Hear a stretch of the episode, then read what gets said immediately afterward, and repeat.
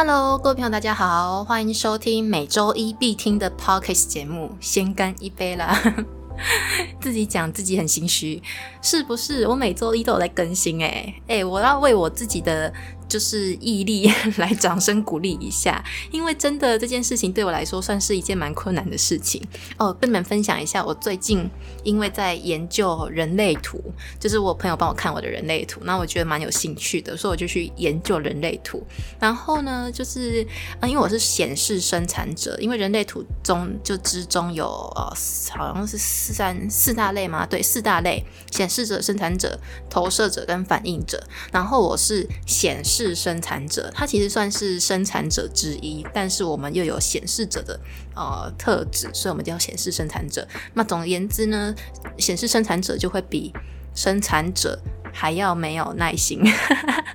就是我们是属于那种短跑选手，我们可以跑百米，可是我们没办法跑马拉松，就是我们很没有耐心，然后我们非常注重效率，所以我们就是虽然说很快可以完成一件事情，但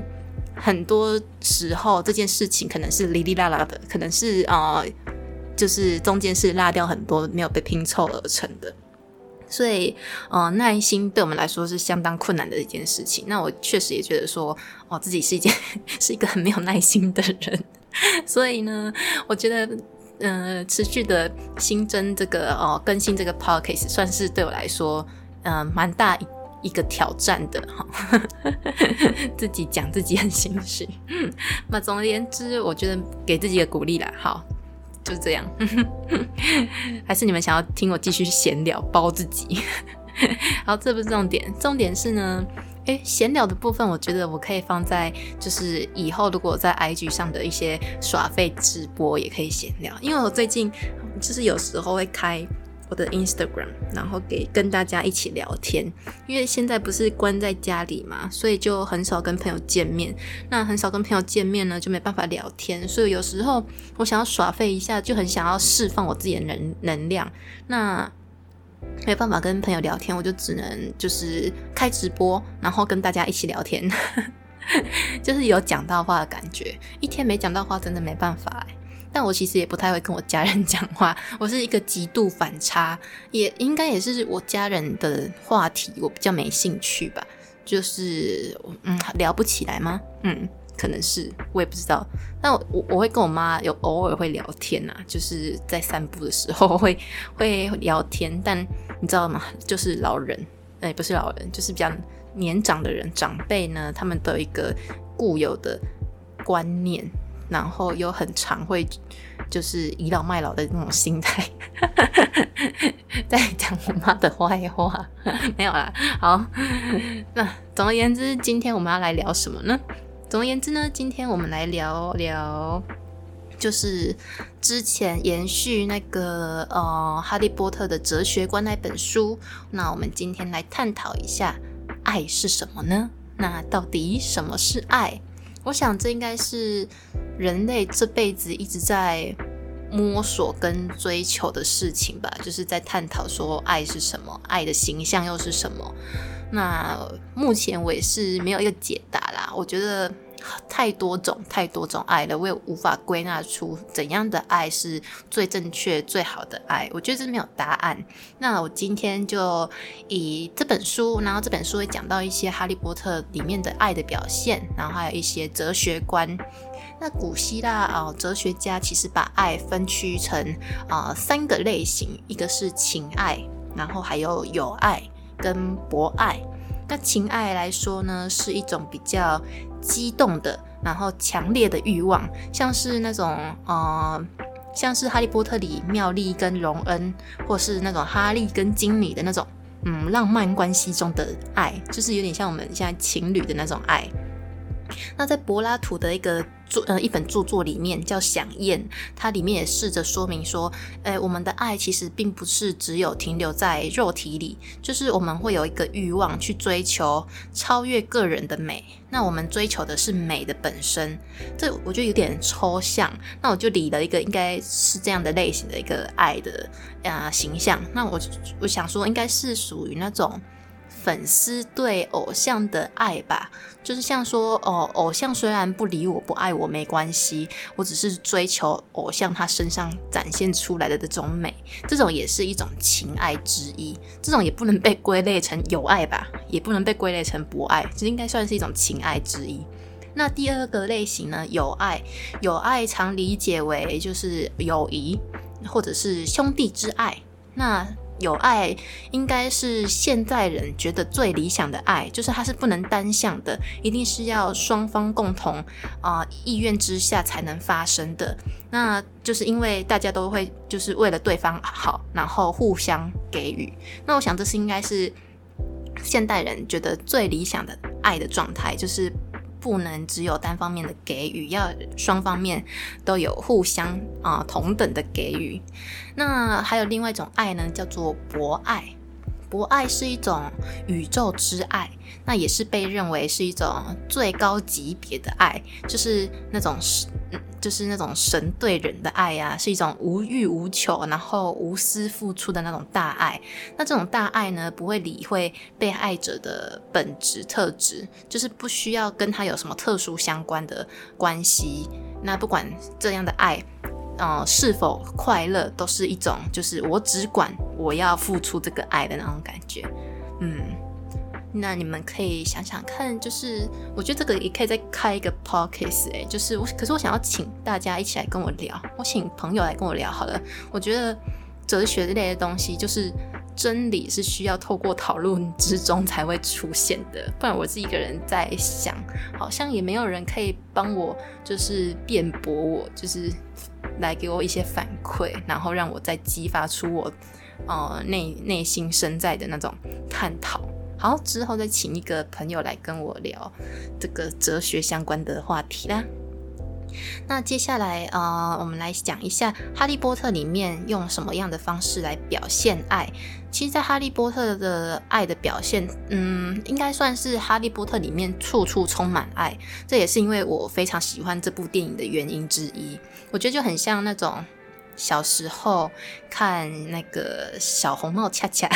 你们有印象小红帽恰恰吗？小红帽恰恰他们不是变身的时候会拿出一个戒指嘛，然后就喊着爱、希望与勇气这样子，然后就觉得。哇，这三个概念都很符合哈利波特的核心诶，就是我在哈利波特里面看到了爱，看到了希望，看到了勇气。因为我小时候可能都只是看到一些比较酷炫的魔法，但现在长大之后就会看到一些比较内心层面、比较哲学层面的东西，像爱啊。对，那在哈利波特里面就是处处充满爱，就是哈利对朋友的爱啊，他爸爸妈妈对哈利的爱，这些海格海格对学生的爱，这些都是爱。那在里面呢，他提出一个最经典的就是史内普的爱，因为从史内普的爱上面来看呢，就是我们也可以说明说，其实爱主要不是一种感觉，而是一种选择，是出于意志的行为。这就是就是嗯，这怎么说呢？嗯，就是如果我们的感觉、情绪、感受能跟呃，良善是处在一个相同的频率之上的话，那是最理想的状态。但如果在情绪反抗的状态下呢，我们还可以做出良善的行为呢？那也就是说，爱是一种选择，而不是一种感觉哦。那我们这边来分析一下史内普的爱到底是什么样的爱？大家有看电影吧？看完电影的人应该觉得哇，史内普就是。很帅，很贴心，暖男这样子。对，这里呢，我把史内普的爱呃定义为三个阶段。第一个阶段呢，我我称它为自私的爱。那第二个阶段，我称为啊利他的爱。第三个阶阶段呢，我称为是爱的具体形象。那史内普他其实他的身世跟伏地魔和哈利非常的相似，都是来自于混血家庭。那不管在呃麻瓜世界或者是魔法世界呢，都有人讨厌他，然后欺负他，所以史内普的自卑感也强化他自己一直在呃跟母亲那边的人做家族的连结，因为他母亲叫做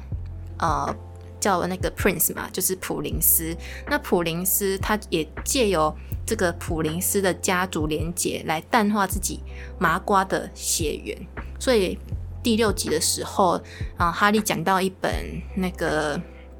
什么什么魔法的书，反正就捡到一个笔记本，然后那个笔记本上面就写着混血王子。对，那混血王子就是史内普。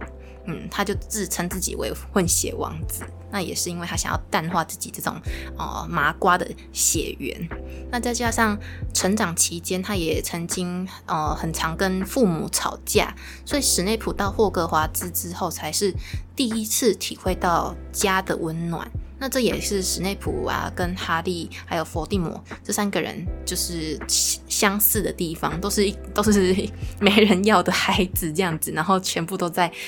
霍格华兹找到自己的家，就蛮蛮像的。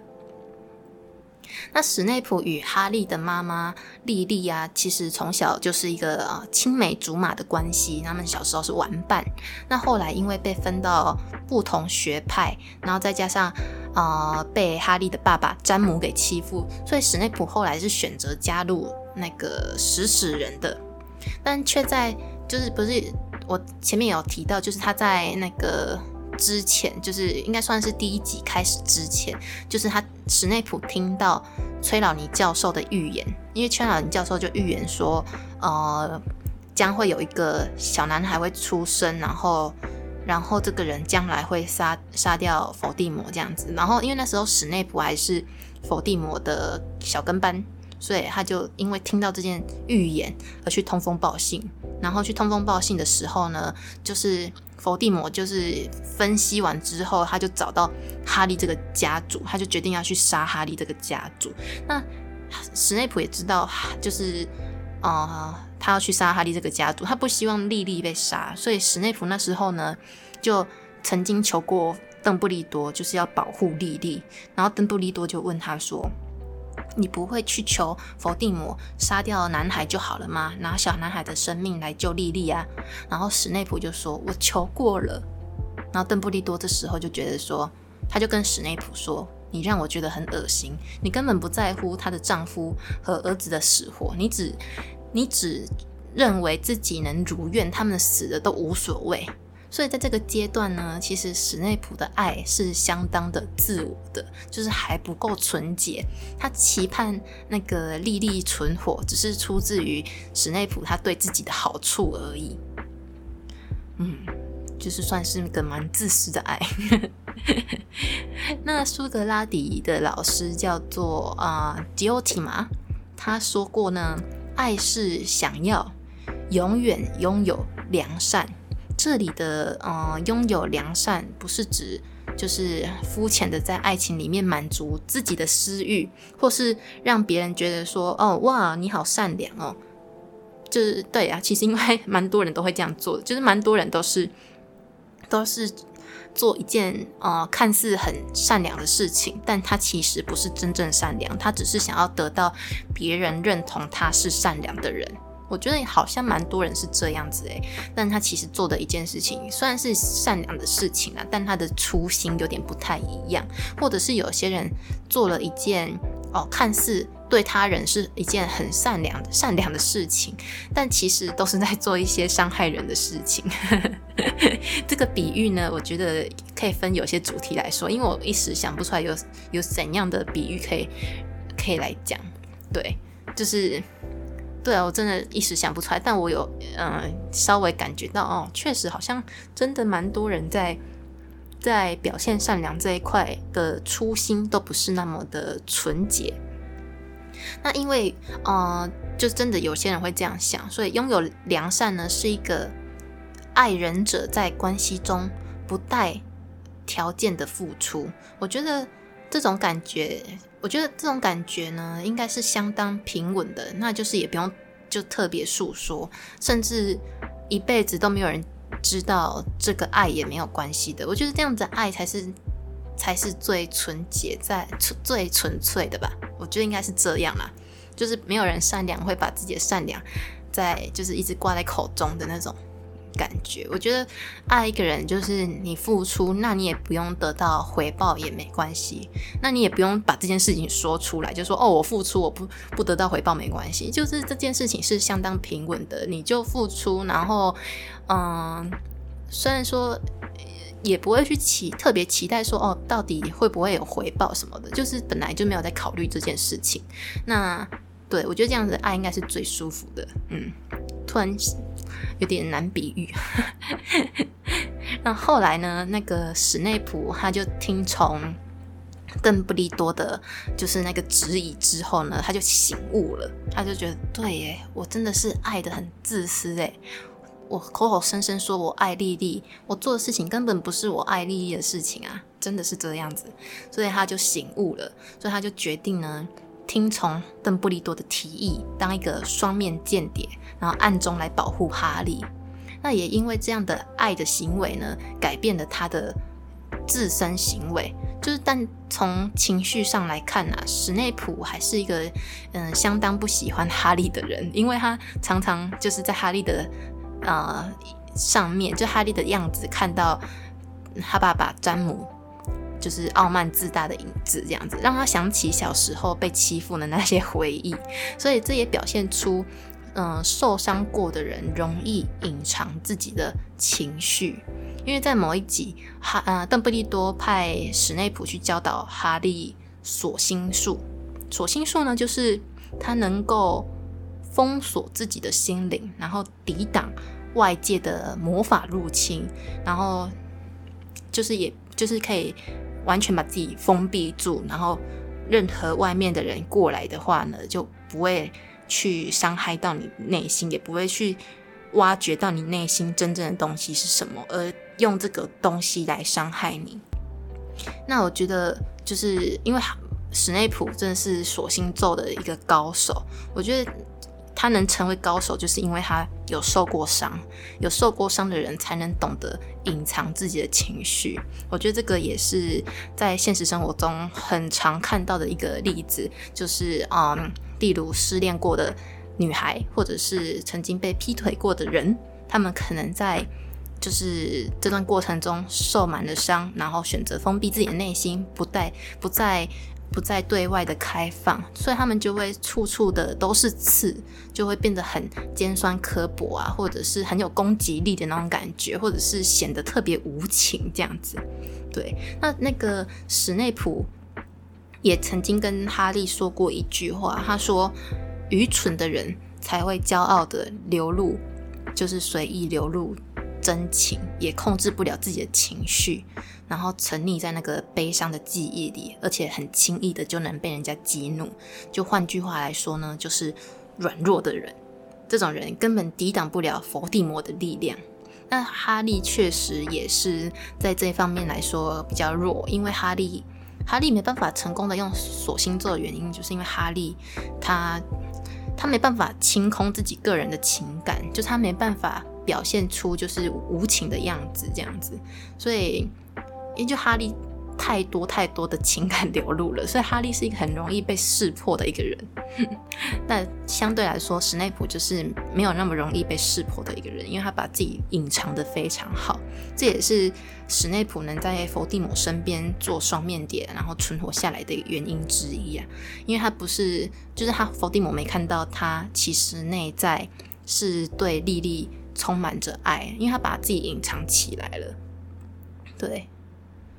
那我觉得就是书中也有提到，爱的行为呢是能透过练习的。就是史内普呃保护哈利，虽然不是就是不受动摇的，但是他的性格也不是原本就是这样，他也是因为。嗯，他也是很常因为哈利就是很傲慢自大，或者是当哈利被留校查看的时候，然后史内普就会偷偷的觉得很开心，这样子 就是要改变一个人的呃感觉和行为呢，是需要透过时间的养成，然后时时的警惕跟努力。那其实呃，史内普跟伏地魔都是认为。就是用爱来引导自身行为的人是一个很懦弱的人，所以他们才不愿意去真情流露，所以他们总是对人尖酸尖酸刻薄啊，然后哦，因为他们觉得表现爱呢，很容易让对方看到你的弱点，而害怕如果对方真的是一个不善良的人或者是一个坏人的话，他就会利用你这个弱点，利用你对他的爱来进行伤害。因为佛地魔好像就蛮擅长蛮擅长这样子的，就是他很知道人家的内心在想什么，而利用人家对他的就是信任也好，或者是。爱也好，来伤害那个人。例如在，呃，应该是死死亡的，哎不，死神的那圣物吗？的第一集，就是第七集的之一。他不是，嗯，伏地魔，就是为了想要知道怎么制造分灵体，而去询问他，就是最信任他的教授嘛。他就知道，他就是因为知道那个教授最信任他。所以他才去找那个教授，嗯，这就是伏地魔厉害的地方，他很能利用别人的良知来做出一些就是他想要的东西，这样子。对，那其实呢，嗯，就是其实史内普这样子默默的爱啊，也对他产生了一个呃巨大的形象改变，这就是我刚刚说到的第三阶段的爱。我刚才说的第三阶段的爱呢，就是。爱的具体形象嘛，因为史内普呢，虽然就是表现得很傲娇，然后表现得很无情啊，总是置身事外，但他的护法是跟莉莉一模一样，是一只母鹿，这也证明了他的爱带来给他非常大的转变。就尽管史内普能够阻断自己的啊情感和记忆，但在护法上呢，它却是一只母鹿，就完全说明了这只母鹿其实是来自于莉莉，她对莉莉的爱。对，但现实生活中好像没有这种化身可以证明，所以才会有人就是才会有人在往往家人过世啊，或者是亲友过世，然后也一直都没有感受到那个亲人对他的爱吧。我想应该是这样子，就是我们没有这个。护法的化身可以让我们看到这个，那也也好比说，嗯，哈利其实在一开始也没有完全的感受到史内普对他的爱，是后来史内普死了，他才对他才从他的那个眼泪去看到他的记忆，然后回想起当初哦，对，当初来河边救他那只母鹿，就是他以为他是莉莉的母鹿，其实是史内普的母母鹿，诶，让他才惊觉，哎，对，史内普真的是一个。你很勇敢，然后爱他的母亲，就是一个无无私的爱的人。对他也是因为他死了后才发现这件事情，所以我们常常也是在想说，诶，会不会身边的人对我们的爱，我们都一直没有感受到？但他其实一直都是在爱我们的。那我也觉得这种爱，就是爱不需要特别说出口，那也不期盼人家要必须要感受到啦。那我觉得，身为自己，如果自己是一个被爱的人。我觉得尽量就是去感受身边那些对你的爱，嗯，就是有些人，嗯，可能在发生事情的时候，他会往比较坏处想，那就要时时刻刻提醒自己，其实自己是很被爱的，嗯，然后去看到我们所拥有的东西，所以我们才会有一颗感恩的心。怎么样唱感恩的心？好，题外话。所以呢，嗯，后来那个哈利不是也把自己的第二个小孩的名字取叫那个阿布斯啊塞佛勒斯吗？所以他也他也是因为他真的发现史内普是一个非常勇敢的人，而取了这个名字这样子。那节目的最后最后呢，我也想要说一个，就是我觉得，嗯，爱是真的。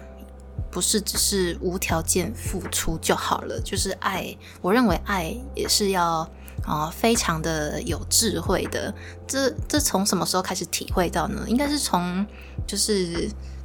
嗯，应该是从其实我有点忘记是从什么时候了，就是大概可能大学一年级或者是高中三年级的时候吧。就是嗯，我以前都会去，就是在路上如果看到那种卖爱心笔的啊，或者是。或者是就是跟我借钱，然后要去要去坐车的那种人，我都会给他钱。然后有一次呢，我就发现我给完钱之后，那个人转身过去，他就他就在跟别人要钱，他就是重复一样的模式，然后再跟别人讨钱。这时候我就意识到说，哎，我的我的爱其实是浪费掉的，哎，就是我没有帮助到真的需要帮助的人，哎，就是我也不知道他到底是一个，虽然说他可能真的是一个呃没有钱的人，然后他用这个方式来呃索取钱，然后。就是让自己有一个啊，有一顿饭可以吃，但我总觉得这样子不是一个长久之计。那这样子也也对，就是就是真的真的，如果他真的是很就是很无助的人来说，有有点不太公平。或许他可能是哦，不是这样，他可能拿这些多余的钱去买酒喝、买烟抽。那我觉得这样子就没有帮助到真的需要是吃一顿饭的人。后来就因为这个，我就觉得说，哎，对，其实爱不能就是这样给了就算了，就是爱要有相当的智慧。那我就开始在想说，如果我之后再遇到这样的人的话，我该怎么做？或者是我可以在平常生活中就怎么做呢？然后有一次就是在路上，然后就遇到一个阿贝，哎，对他应该是骑，哎，他是骑摩托车吗？对他骑摩托车，然后我是经过。然后他因为他摩托车就是就停着，然后就经过旁边，他就叫我一下，他就说：“哎，妹妹妹妹，就是你可以帮我吗？我的摩托车就是发不动了，要送修这样子。”他就要跟我借一两百块去送修。然后我就想说，对我这样子，他到底是不是真的，我也不知道。我就开始觉得说我之前被骗过，我不能这么再随便的相信别人这样子，所以我就没有给他钱。然后我就想到一个办法，我本来还想说，不然我陪你牵去机车行，但机车行真的太远了，我真的没办法陪他去，而且我那时候在赶时间。然后就跟他说，不然我帮你叫警察好了，我请警察先生来帮你。那至少你要还钱的话，你还可以去找他，因为如果你找我，可能找不到我，就没有如果没有留下一些联络资讯的话，所以我就跟他说，不然我我帮你叫警察，请警察来帮你这样子。然后他听到要叫警察，他马上变脸呢，他就走了。我就想说，干，真的是，哇，真的骗人的一堆。我就自从那时，就是自从之前那个在捷运上被要钱坐车，然后最后最后发现他其实不是，就是他用其他方法在骗人。然后这遇上这个人，我就觉得说，这世界上太多太多人会利用人家的爱心来。就是来做一些就是不好的事情，所以我后来就觉得说，对爱要有智慧，真的不是无条件付出就好。有时候无条件付出反而是害到他，就是让他成为一个不知道怎么自己解决办法的人，然后让他没有求生能力，只能靠哦跟别人索取金钱来来饱餐一顿。所以就是。得出这个道理了。好，那今天的分享就到这边截止哦。嗯，欢迎下集。下集我还不知道聊什么哎。下集我应该会请我朋友一起来跟我聊天。最近就是在做一些跟大家一起远距录音的计划了。好，那就这样子喽。拜拜，下期见。